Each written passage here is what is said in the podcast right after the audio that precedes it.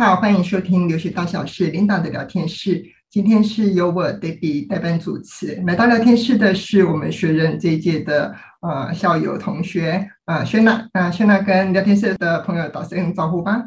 Hello，大家好，我是目前就读于中正大学财经法律系四年级的庭轩，也可以叫我 Shana。今年毕业，我会到波士顿的 Brandeis University 就读 Business Analytics，也就是商业分析。之所以想要从法律学院跳到商学院，是因为我在大学的时候有修管院相关的学程，也有参加像商业竞赛啊、跟银行实习等等。所以经历过这些经验之后，我发现比起法律，自己对金融啊、行销更感兴趣，所以我才决定要在研究所的时候就读商业相关的科系。嗯，OK，我们知道说，呃，现在探寻自己，也就是说想要读的一个专业，其实也走了蛮长一段的一个历程。从大一下学期的时候，才刚念法律系不久嘛，哦，就已经决定好了未来的一个方向，不是要继续往这个律师这个专业继续去走。那稍后我们也会去讲到你从嗯当初姐姐出国念书那时候一开始的一个相关的一个历程。那首先我们先来讲一下，就是其实你虽然是蛮早就开始规划的，那你也是我们今年少数第一批很快就拿到 offer 的一个学生。嗯，讲一下你收到的 offer，然后奖学金的金额挺多的哦。还有在整个为什么会决定要就读 Brandeis？嗯，其实 Brandeis 本来是我的第二志愿，第一志愿是罗彻斯特大学的行销分析，嗯、那第二志愿才是 Brandeis 的 Business Analytics。当初。嗯就是这两间学校都在差不多时间出来 offer，都有录取。嗯、然后我还记得那是我在统计课的时候收到讯息，然后我就 哎，就看到哎，Brandeis 的奖学金怎么怎么那么多个零，然后我就打电话问说，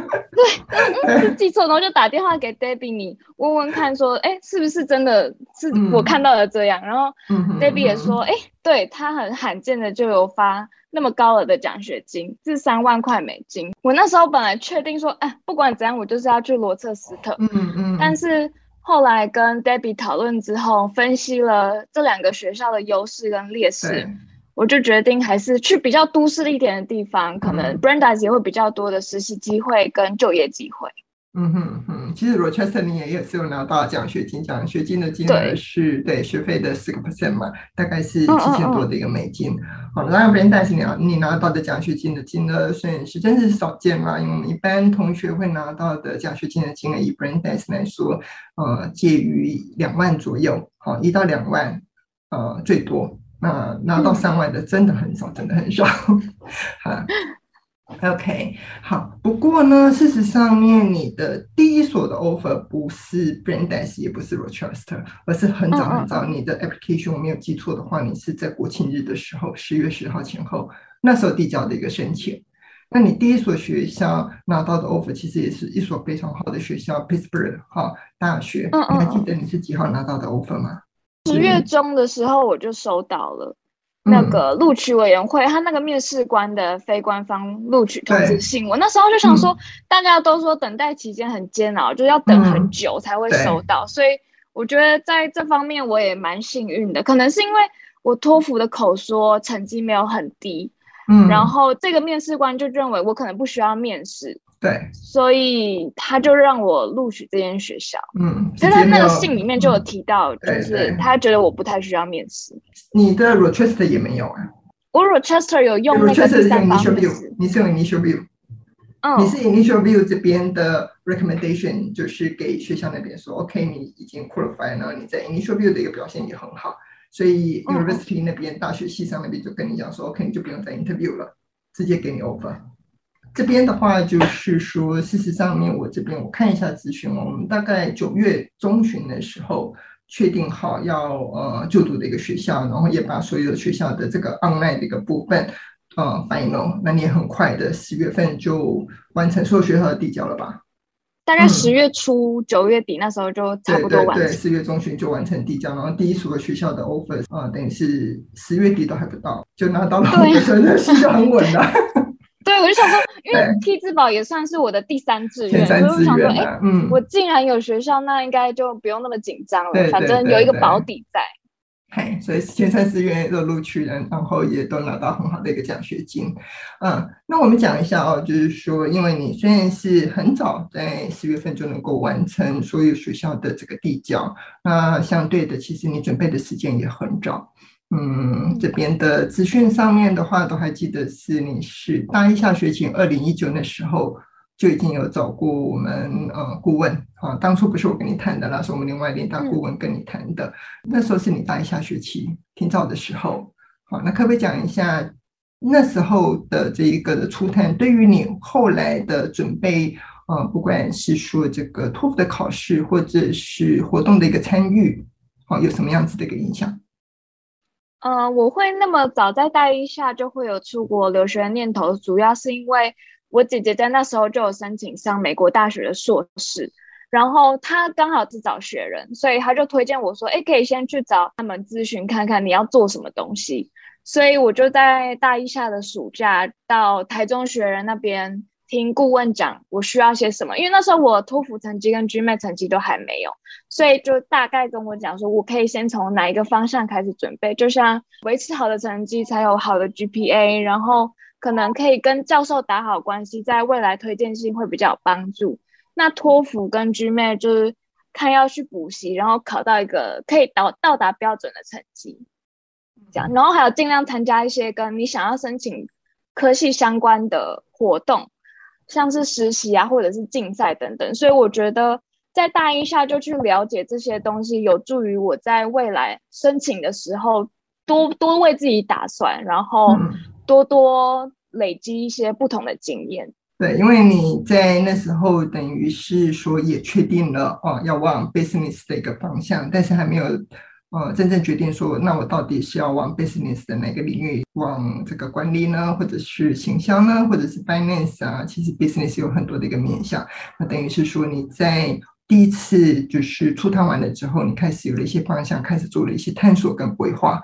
好，然后我也知道你大概是在大二上学期吧，对吧？大二上学期的时候就确定了自己要去呃 concentrate 的一个方向。那可以稍微讲一下你在大二大三这一段时间自己怎么样子把相关的一些呃知识啊，或者是学科啦，或者是托福，那我都还印象蛮深刻的是，你是去年的昨天，好，呃、对对对，就是来。再回到呃学人这边去讨论你接下来研究所的一个申请，那我都还印象都记得，就是那时候你跟我讲说你要申请的是分析方向的啊，商业分析啦这个方向的专业。那我也是很好奇的，就是嗯，因为你自己本身大学念的是财经法律嘛，那怎么会对商业分析有兴趣？我都还记得初探的时候我都问过你这个问题，所以嗯，这个部分的话，是不是也分享一下你在大二跟大三这段时间的自己的一个准备规划。好啊，主要我下定决心要走分析，是因为我有修金融学程，然后其中一门课是一个全英文的财务管理课程，然后那个老师的教法跟价值观就让我觉得自己对商业啊、财经啊这方面很感兴趣。然后也是在那堂课，我有认识同学，在大三的时候就一起参加 L'Oreal 的行销竞赛，所以。在这种种的过程中，我就发现，哎，我自己很喜欢英文，但是自己在分析类，我好像空有想法，但我不知道怎么去分析这些我得到的数据，或者是商业啊、财经啊、行销等等的，所以我就决定我要补足这个不足的地方，所以我才在去年的前一天，然后去找 Daddy 咨询我想要走的方向，这样。对啊，我都还记得是说那时候你跟我讲说是因为一场比赛。好，然后那个裁判官给的一句话，让你这样子 整个发觉哦，原来我要练行销，我还缺了分析的知识。嗯，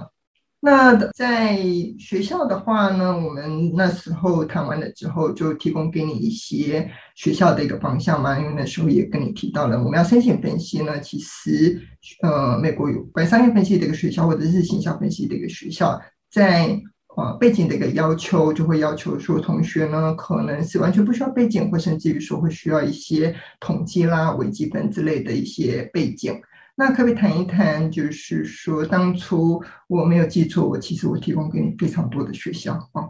嗯，非常多。对，那呃，在提供给你的资讯上面，也都有提供给你说，可以在背景的一个部分，学校要求的背景是要到什么样的一个程度，是只要统计就好了呢？或者说是除了统计之外，还要微积分 calculus 呢，甚至是呃那个线性代数 programming 这一类的？那可不可以谈一下，就是在那么多的一个学校，你自己是怎么样子选择最后要申请的这六所学校？你是做怎么样子的考虑呢？嗯，我就还记得我还没找 Debbie 之前，我在选校方面就是完全是乱查，然后大海捞针的状态，根本不知道要从哪里下手。所以我去咨询之后，Debbie 你就跟我讲了，我可以朝哪个方向发展，他就会寄清单给我。对，那收到清单之后，上面就是很多密密麻麻什么不同的条件，像是成绩要求啊、申请日期、项目连接，节省我不少时间。我就点进去，然后把它看好看清楚。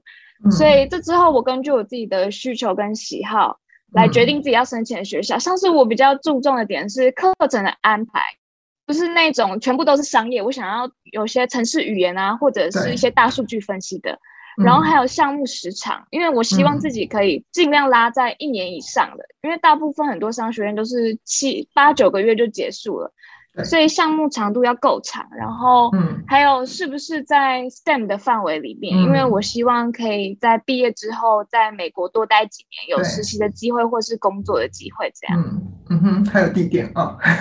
对，没错。然后因为大部分分析项目相关的科系都需要有统计跟微积分，那那时候我我都没有去。选修，所以我在大四的时候就记得去选修了统计跟微积分这样。嗯哼嗯，呃，那时候我们初谈的时候，那时候你才大三下学期嘛，所以都还来得及对我们大四的部分去做一个课程选修课程的一个规划。嗯嗯，OK，好，嗯，然后我们谈一下哦，就是其实你在找我那时候，去年四月的时候，你找我的时候，那时候的托福就已经有一百零八了。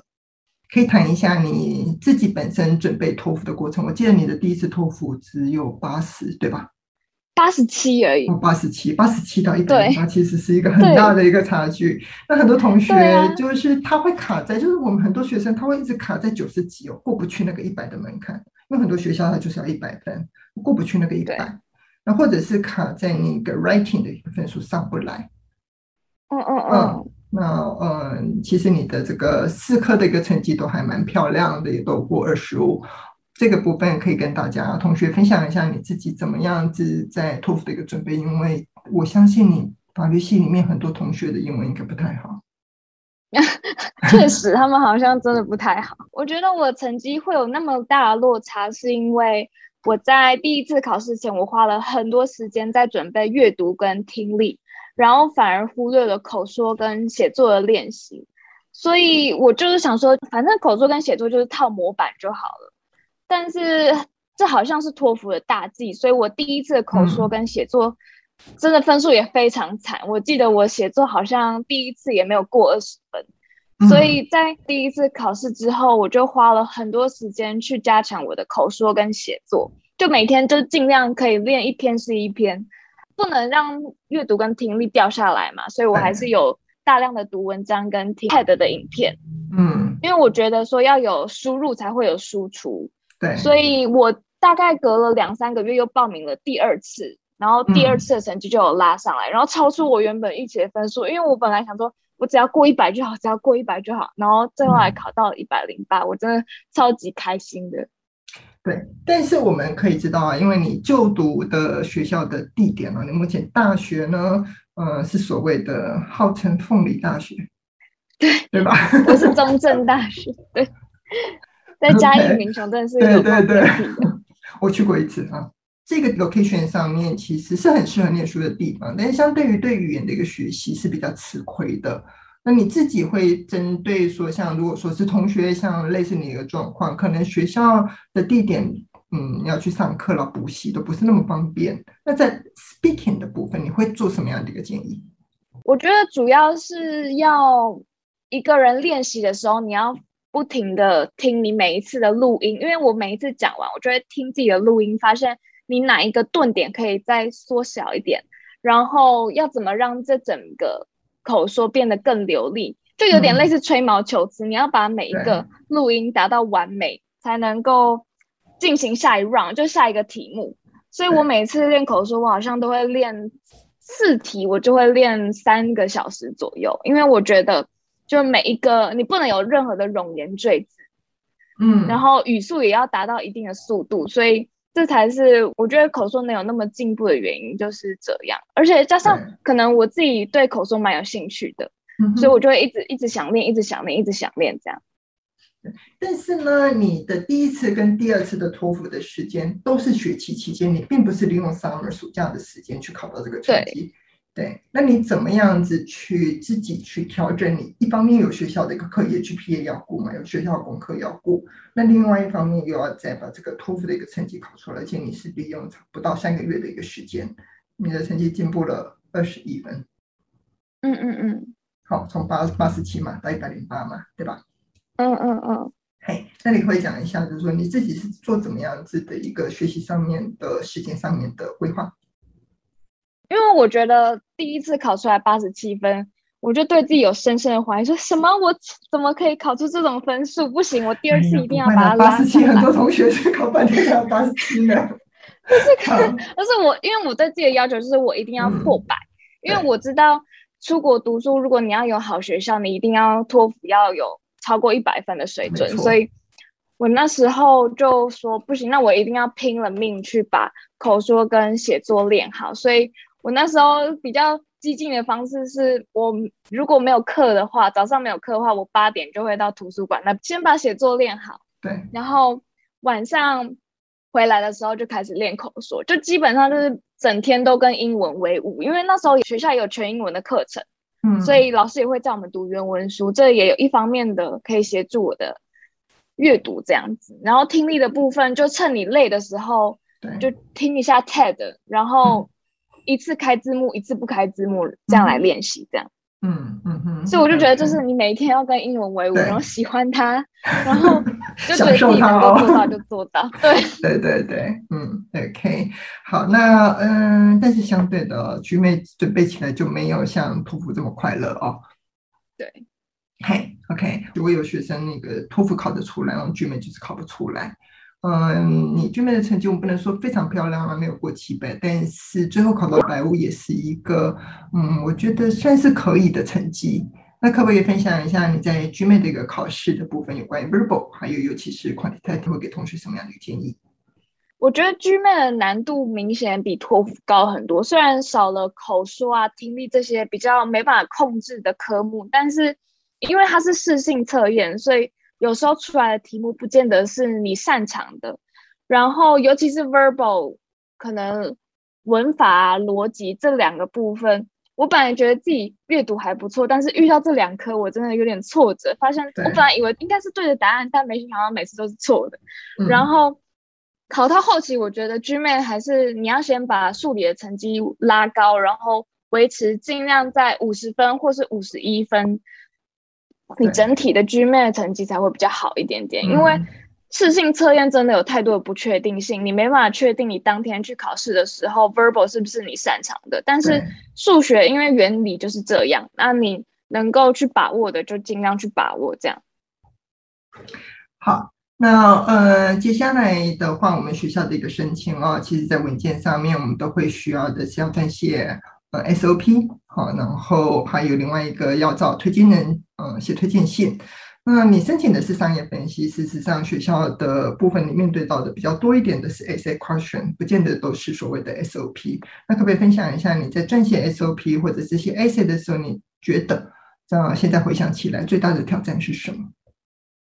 我觉得最大的挑战是。我很常用中式作文的逻辑下去写，所以一开始写的时候都不够具体，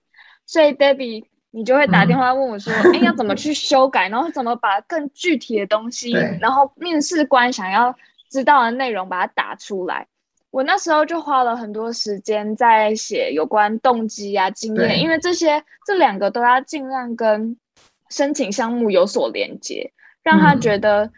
是扣题的。所以我花了很多时间在上面，然后可能学生帮我润稿完之后，嗯、就整个文章就有点上了一个层次，不同的，所以也还蛮庆幸自己。嗯。对，也蛮庆幸自己付出的时间没有白费，这样。嗯，其实呢，我常常觉得，就是说，像我们现在申请商业分析这个专业，除了在申请的过程，我们需要去撰写这些 essay question，然后你要呃提供履历之外，你在呃递交申请或者是递交申请之前，很多学校会要求你们要完成所谓的 video essay，那或者是说呃 application submit 了之后，你被 invite 做 interview，那你自己觉得在呃，我们撰写 SOP 还有履历这个过程，对于你后续在应付学校的一个面试，有什么样子的帮助呢？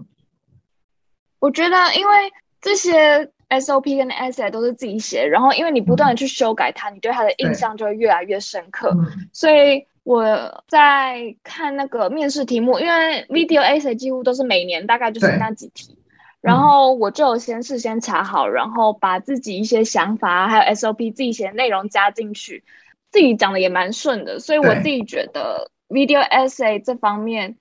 在讲的时候就不会那么紧张，然后我自己觉得表现也蛮好的，因为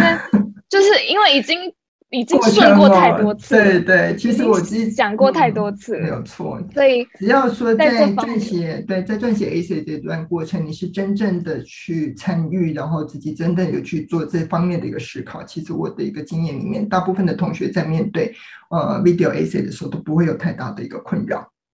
嗯嗯嗯嗯，那你有没有印象让你印象比较深刻的那个 essay 题目？我记得有，你有那个 Brandeis 吧，是 Brandeis 的 writing 吧？他。他那时候问我说：“我如果进去一个中式餐厅的时候，你最想要点什么？”然后我想说：“嗯，哎，怎么会有这个题目？这真的是面试题目吗？”然后我就想说：“呃，不管了，那我就写控肉饭好了，就把它写上去，然后就打打打，然后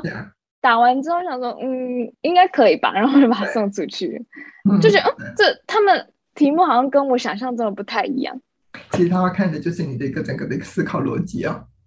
对，嗯嗯，OK，好，那今天来说的话呢，其实像嗯，现在确定嘛，就是我们要去 Brandeis 就读，嗯，那呃也知道说你现在还在准备另外一个考试是 CFA，那可不可以讲一下说，哎、嗯，你现在是要念的是商业分析呀？怎么现在在准备这个 CFA 的考试呢？呃，因为